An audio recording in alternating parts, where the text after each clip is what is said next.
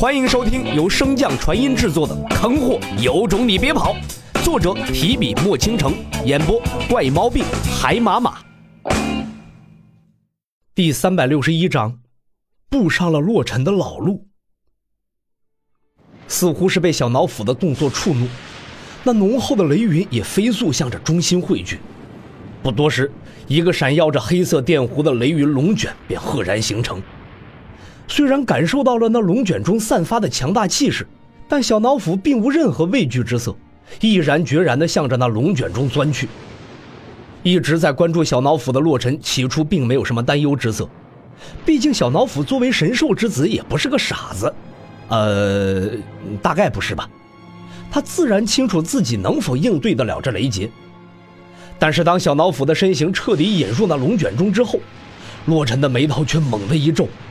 经历过多次天罚的洛尘，对那股气息实在是太过熟悉了。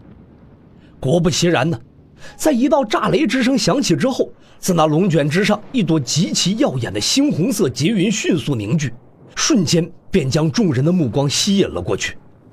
那龙卷之中，刚刚突破阻挠到达风眼附近的小脑斧，感受到天空中传来的那股气息，眼中闪过一抹惊恐之色。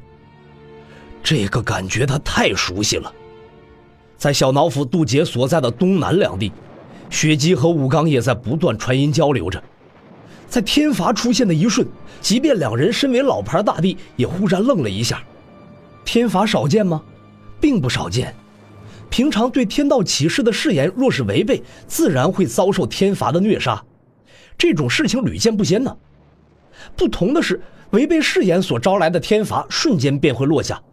没人见过他蓄力的过程啊，所以众人还以为这天罚是天道的一种攻击手段呢。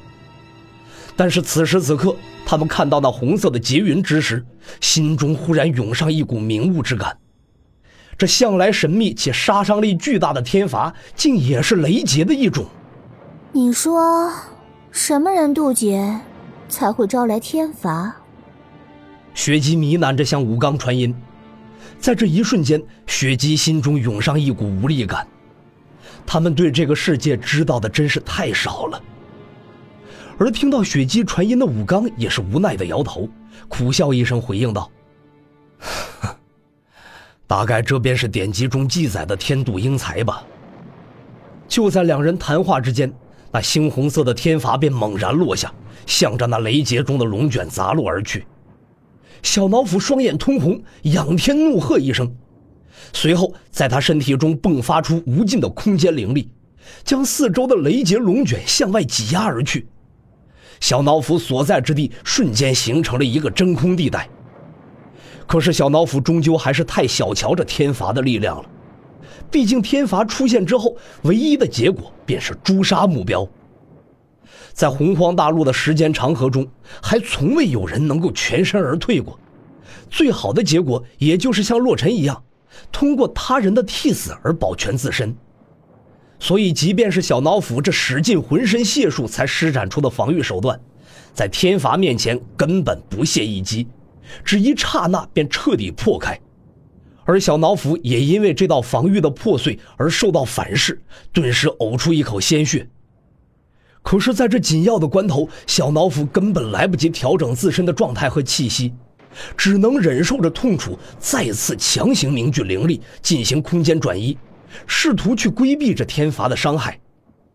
可令小脑斧没有想到的是，在他调动空间之力时，一股压力凭空而生，从四面八方向着小脑斧所在袭来。若仅仅是压力也就罢了。可是这压力高明的一点，便在于它挤压的并非是现实世界，而是虚空，这就将小脑斧四周的空间完全紊乱，让小脑斧的空间之力完全没了发挥的余地。失去了空间之力的小脑斧，就如同那离水的鱼，根本没有了任何的反抗之力。就在小脑斧将要绝望之时，一个熟悉的身影顿时出现在他身前，在小脑斧的注视之下。那身影只是微微摆动长袖，周围的雷云龙卷便瞬间散开，露出了雷劫中最强大的那道猩红色的闪电。这道身影自然不是旁人，正是一直在关注着小脑斧状态的洛尘。后退，保护好自己。话落，洛尘便径直朝着那天罚所在冲去，丝毫没有避让的意思。在洛尘的手掌中，更是有一股极为隐晦的能量不断波动。在临近天罚之力时，下方观战的众人才看清，在洛尘的手掌中孕育的并不是什么强大的攻击手段或防御手段，而是一道闪烁着同样猩红色光芒的电弧。在众人的注视之下，洛尘和那天罚刹那间相撞，猩红色的冲击波顿时扩散而出，将整个天空染红。与此同时，雷劫附近所有外放而出的神识顿时被全部泯灭。观战的夏河皇、雪姬、武刚等人当即闷哼一声，一脸骇然地看向雷劫所在之处。几人万万没有想到，他们的神识已经距离雷劫中心地带很远了，竟然还能被瞬间泯灭，甚至让他们连反应的机会都没有。由此可见。这波动冲击爆发出的威力究竟是有多强？此时，三人不敢继续放出神识探查，毕竟大地的神识之力也不是取之不尽、用之不竭的。然而，几人不知道的是，洛尘与天罚之间碰撞而产生的冲击波并不广泛。之所以有众人看到的那幅景象，完全是洛尘故意而为之，其目的显而易见。就是不让夏河皇等人看到自己对付天罚的手段。在那猩红色最浓郁的中心地带，洛尘手上那道雷霆早已消失不见，取而代之的是一个满身闪烁着电弧的雷童。怎么样，能接得下吗？接不了就放开，我将其引出去。雷童双手齐动，一边在不断运转法术吞噬那道猩红色的雷霆，一边回应道：“可别小看我呀！”虽然现在受限，我无法攻击，但是吞噬这个，我还是在行的。话落，雷童身上蓝紫色的光芒愈加强盛。平日里经常被他坐在屁股底下的那颗雷球，在其眉心缓缓浮现而出，为雷童分散压力。最初看这道天罚和洛尘当时所受的那道威力相差极大，雷童也并未太过担忧能否吸收掉。但随着他不断的吸收，一股不祥的预感也越来越重，似乎他将这天罚之力想得太简单了一些。与此同时，洛尘也察觉到了那股极其隐晦的力量，虽然是初次感受，但洛尘的心中依然被勾起一抹深深的恐惧之感，似乎这是刻在骨子中的记忆。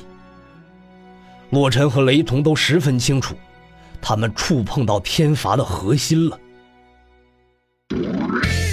本集播讲完毕，感谢您的收听。如果喜欢，可以点击订阅哦，关注本账号还有更多好听的内容。还不快动动你的手指头！